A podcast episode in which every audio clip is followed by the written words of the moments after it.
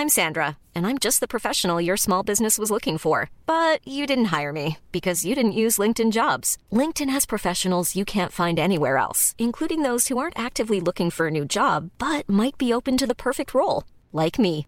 In a given month, over 70% of LinkedIn users don't visit other leading job sites. So if you're not looking on LinkedIn, you'll miss out on great candidates like Sandra. Start hiring professionals like a professional. Post your free job on linkedin.com/people today. Escuchas. Escuchas. Escuchas un podcast de Dixo. Linterna mágica con Miguel Cane.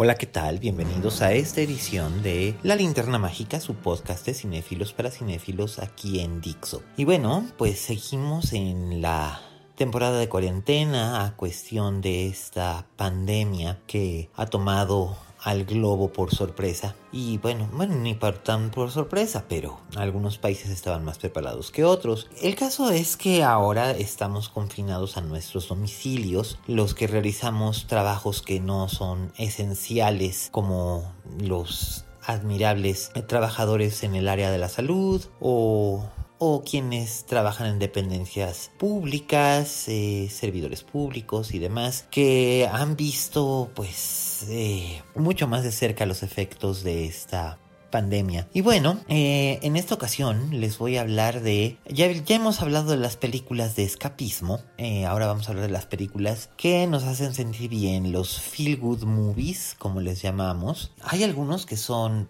casi casi lugares comunes, como un lugar llamado Notting Hill, que por lo regular nos pone de buenas, igual que Cuatro bodas y un funeral, ambas películas eh, protagonizadas por Hugh Grant, en una con Julia Roberts, en la otra con Andy McDowell, de hecho es... Eh, Cuatro bodas funeral, la que lo lanza a la fama internacional. Y em, pues es una película que esas dos películas siempre hacen que, que las personas que las ven se sientan de mejor humor cuando las ven. Otra que, que, funciona muy bien, al menos a mí siempre me ha funcionado bastante, pero bastante bien, es That Thing You Do, eso que tú haces, una película dirigida por Tom Hanks, eh, escrita por Tom Hanks, que se estrenó en 1996, a finales del 96. Fue una de las primeras películas que reseñé profesionalmente. La primera es, eh, ya lo he contado alguna vez, es Rompiendo las olas de Lars von Trier. Y esta eh, debe haber sido la segunda o tercera película que, que reseñé profesionalmente. Probablemente es la primera película comercial que reseñé profesionalmente y la verdad es que la disfruté muchísimo cuando la vi por primera vez en, en una sala de proyección de la 20th Century Fox eh, que de verdad en aquel entonces pues ir a una sala de proyección era así como que para mí era algo casi casi insólito. Y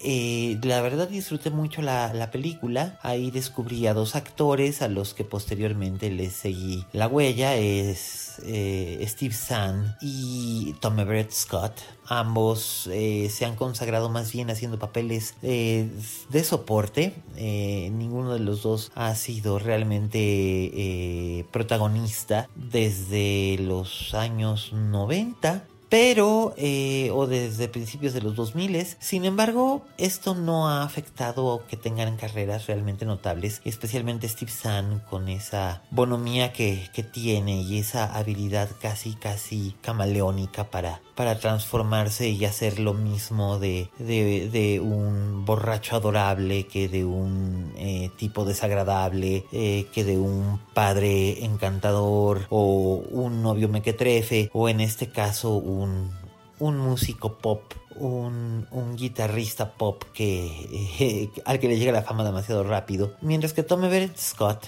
que por cierto, la anécdota es que él obtuvo ese personaje porque Rita Wilson, la esposa de Tom Hanks, que estaba ayudándole a ver las fotografías que le mandaban los directores de casting, vio una foto de, de Everett Scott y le dijo a, Tom Hanks, este chico se parece mucho a ti cuando eras más joven, ¿por qué no, por qué no le haces una prueba? Y de ahí fue que él se convirtió en el personaje central o el actor que encarna el personaje central de esta película, que es el baterista de la banda pop The Wonders, que son unos One Hit Wonders, y es este, y por supuesto, esta película le da su primer papel realmente importante a Liv Tyler, ya como leading lady. Primero había eh, tenido un papel pequeño en una cinta llamada Heavy, que era un drama bastante heavy, y después había aparecido eh, también eh, como parte del elenco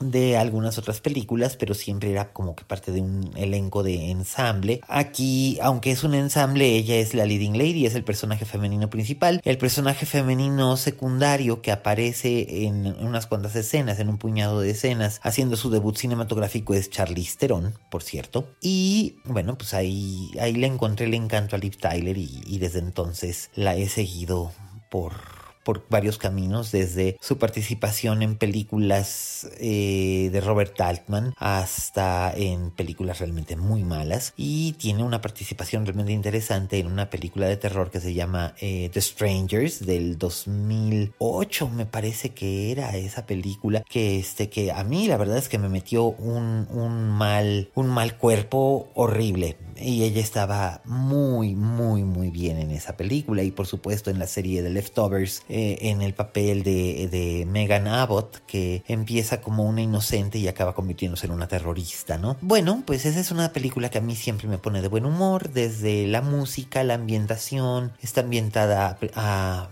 principios, mediados de los años 60, debe ser 1964, por ahí. Entonces, eh, eh, ahí la ropa, los peinados, la música, eh, la ambientación está muy lograda. Hanks hace un espléndido trabajo y incluso hasta dirigiéndose a sí mismo, que siempre he sido escéptico acerca de los eh, directores que se dirigen a sí mismo como actores, con contadas excepciones como Woody Allen y Roman Polanski, este par de cancelables viejos cochinos que pues, también son genios cinematográficos que le vamos a hacer. Pues, estas dicotomías que tiene la vida. Eh, entonces, pues bueno, esa, película procuro siempre tenerla a la mano cuando me siento así como agobiado. La pongo y sí, como que me levanta el ánimo y me río y, la disfruto. Otra película que también me suele poner de buen humor es precisamente hablando de, de, viejos cochinos y cancelables, pues es Hannah y sus hermanas de, de, Woody Allen. Es una, una comedia fina, eh, interesante. Eh, principalmente me gusta mucho el trabajo que hace en ella la, maravillosa Diane Wist. Eh, curiosamente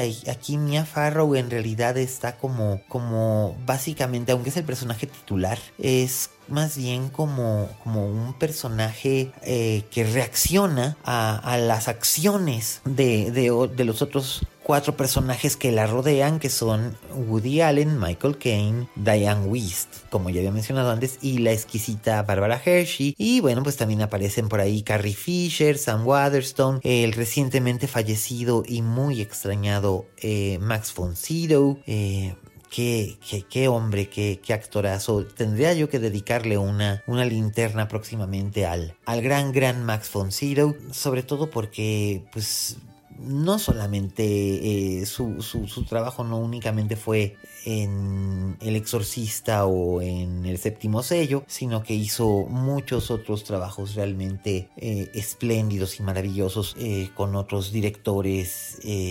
Ahorita viene a la mente Los Tres del Cóndor o Hawái, ese, esa híjole, esa película tan monumental que fue Hawaii, eh, donde él aparece con Richard Harris y la inefable Julie Andrews. Entonces, pues bueno, un día hablaremos de, Max von Sydow. Pero él aquí en, en y sus hermanas está muy bien como un estereotipo del intelectual atormentado, este, un artista intelectual atormentado de origen nórdico que tiene estos hábitos casi casi calvinistas eh, para su trabajo, pero al mismo tiempo tiene una pasión eh, extraña e incontrolable y además el de tipo de viejo cochino porque es como 20 o 25 años mayor el personaje de, de, lo que es este el personaje que hace de su, de su pareja que es eh, precisamente la exquisita, maravillosa, extraordinaria Bárbara Hershey. Eh, entonces, pues bueno, siempre, siempre existe el referente de que es que Woody Allen siempre es un viejo cochino porque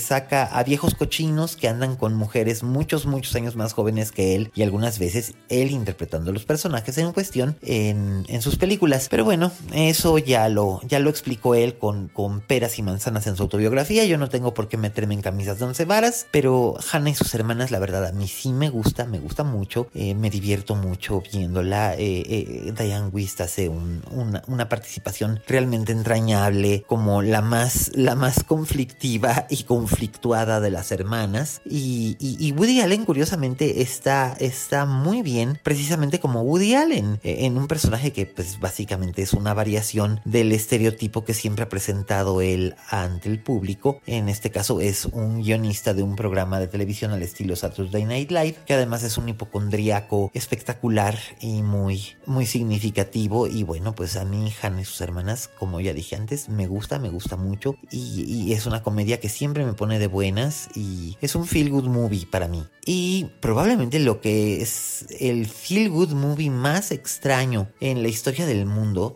eh, al menos yo siempre lo recomiendo como feel good movie, pero la gente se me queda viendo con cara de what, es, y creo que ya lo he mencionado en algún momento, pero, pero esta película, por ejemplo, la acabo de ver además porque está disponible justo ahorita, eh, junto con casi toda la filmografía, o muy buena parte de la filmografía de, de su autor, y me refiero por supuesto a Pedro Almodóvar y su película La Flor de mi Secreto, eh, que creo que ya, ya les había yo contado que, que, tengo una especie de, de, de, obsesión con esta película porque es eminentemente citable. Tiene los diálogos probablemente más citables de todas las películas de Almodóvar, incluyendo eh, todo sobre mi madre, que cuenta con el maravilloso monólogo de la Agrado, encarnada por por Antonia San Juan o este o esa gran línea que dice Cecilia Rode, momento, yo no soy puta. La vida me ha puteado mucho, pero yo no soy puta. Eh, entre, otras, entre otras frases muy, muy memorables, pero la que se lo lleva de calle definitivamente es, es esta cinta protagonizada por Marisa Paredes, Imanol Arias, eh, Miguel Echanove, Carmen Elías, eh, tiene por ahí una, una aparición especial el bailarín de flamenco Joaquín Cortés, que demuestra que como actor es una nulidad, pero finalmente lo que está haciendo es una interpretación de sí mismo, además pues es un capricho de Pedro y a veces los caprichos de Pedro funcionan. Eh,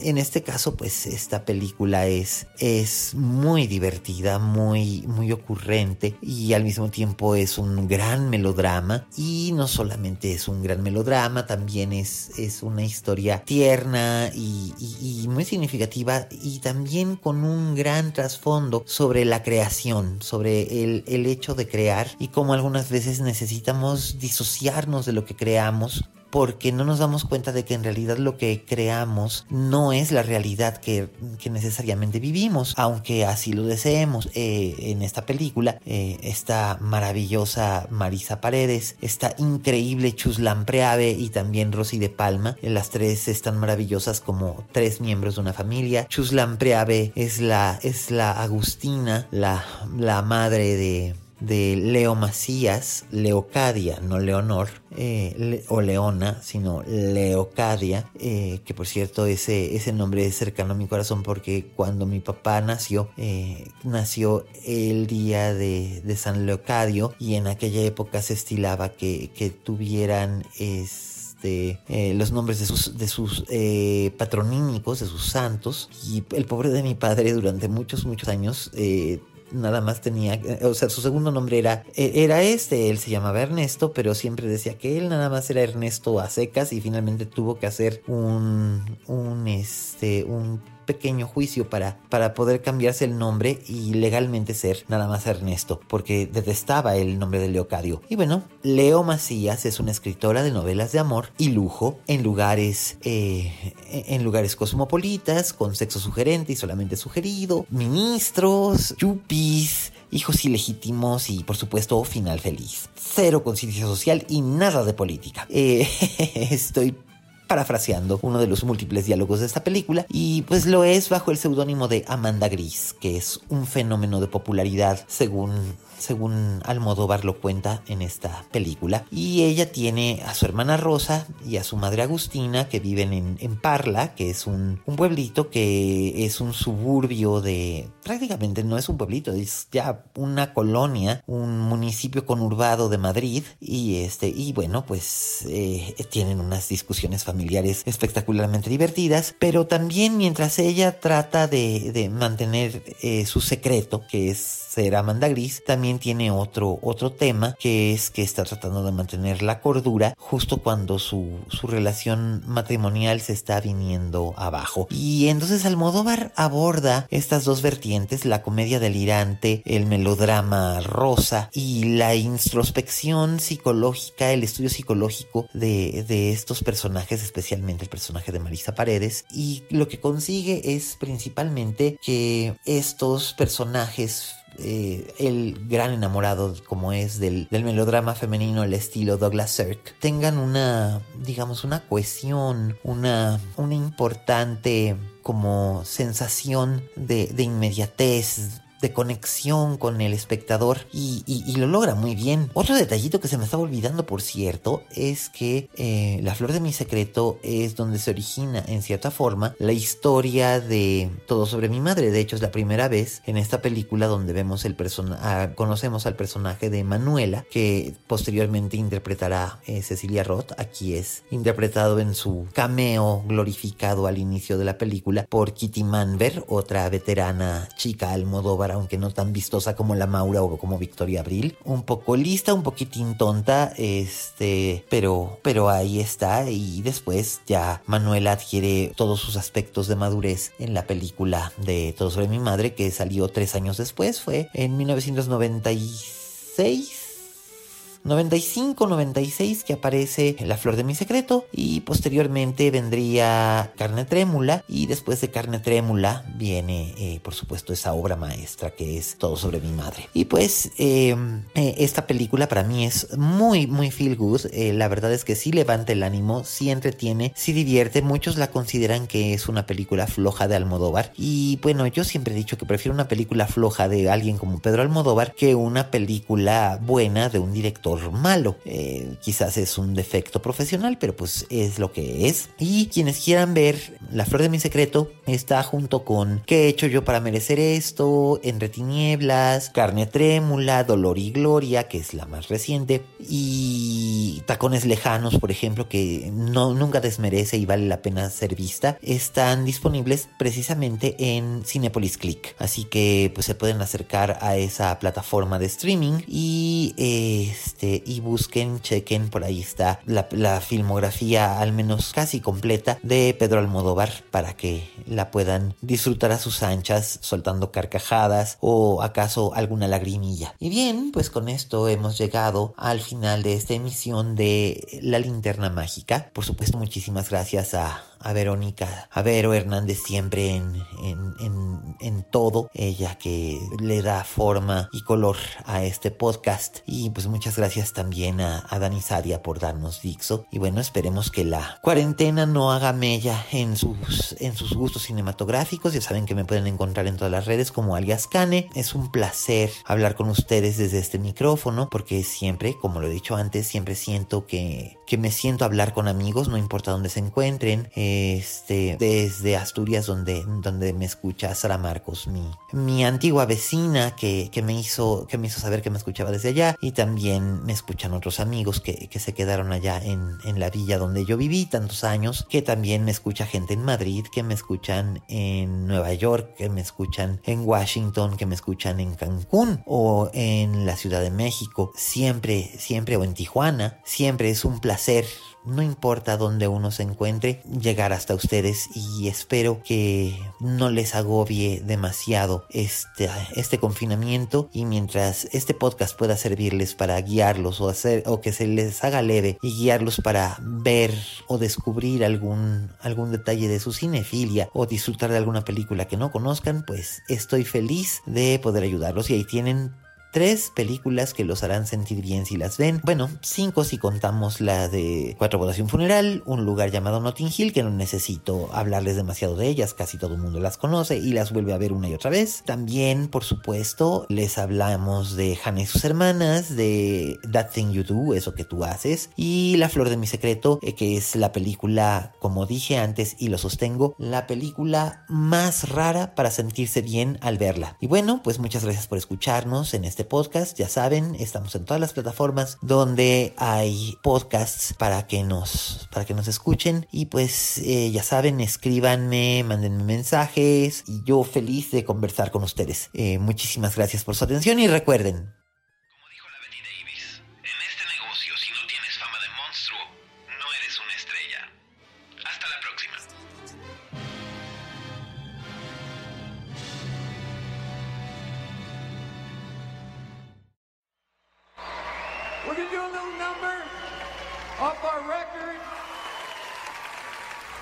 called That Thing You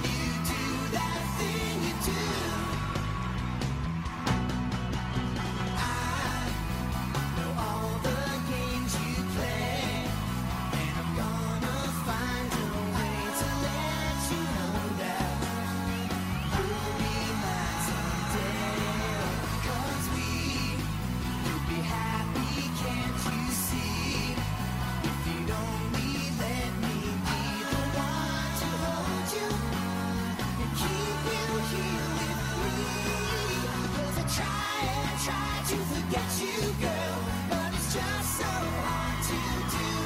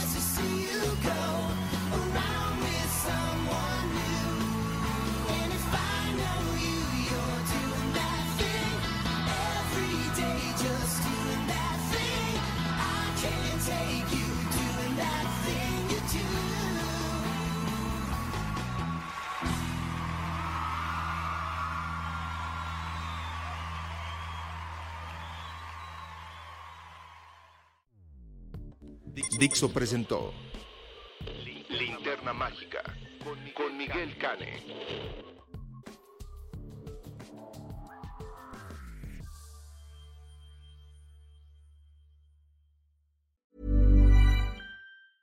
Mom deserves the best, and there's no better place to shop for Mother's Day than Whole Foods Market. They're your destination for unbeatable savings, from premium gifts to show-stopping flowers and irresistible desserts. Start by saving 33% with Prime on all body care and candles. Then get a 15-stem bunch of tulips for just $9.99 each with Prime. Round out Mom's menu with festive rosé, irresistible berry chantilly cake, and more special treats. Come celebrate Mother's Day at Whole Foods Market.